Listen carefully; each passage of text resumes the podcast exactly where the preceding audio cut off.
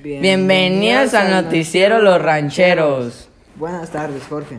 Buenas tardes, Diego. ¿Cómo andas? Al 100, ¿y tú? Al millón, gracias. Empezamos. Claro. Ayer, 27 de septiembre de 1827, ocurrió un suceso inolvidable, crucial para la historia de nuestro país. De hecho, esta historia comienza con el grito de Dolores, el cual durante la madrugada del 16 de septiembre de 1810, en este pueblo de Dolores, Guanajuato, don Miguel Hidalgo y Costilla lanzó el famoso grito de Dolores. Se trataba de un llamado a la sublevación contra el gobierno español. ¿Y quién fue Miguel Hidalgo? Miguel Hidalgo y Costilla fue un insurgente y sacerdote mexicano. Nació el 8 de mayo de 1753 en la hacienda de San Diego de Corralejo, Pénjamo, Guanajuato. Y desde hace 17 años que empezamos esta lucha. Y es bastante tiempo que se inició, ¿no? Sí, de hecho, y murieron muchas personas inocentes, una cantidad extrema. Sí, es algo terrible. Pero ¿por qué iniciamos esta lucha?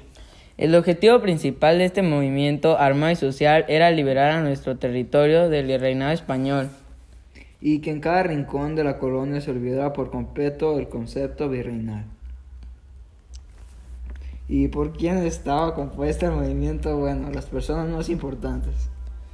Un pequeño grupo de indios, mestizos y criollos, en su mayoría sin instrucción militar alguna y armados con instrumentos de labranza.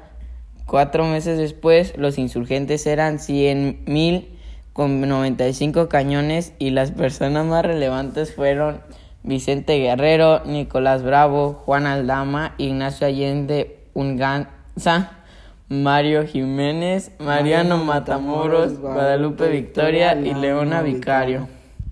¿Y qué era el virreinato? El virreinato de la Nueva España, 1535-1821, fue una entidad territorial integrante del Imperio Español que se desarrolló durante los siglos XVI y XIX. Fue creado después de la conquista y abarcó territorios norteamericanos parte de Estados Unidos y México, de Centroamérica, Asia y Oceanía. En pocas palabras, fue lo que los españoles nos hicieron, o sea, una conquista. ¿Y quién gobernaba México antes de nuestra independencia?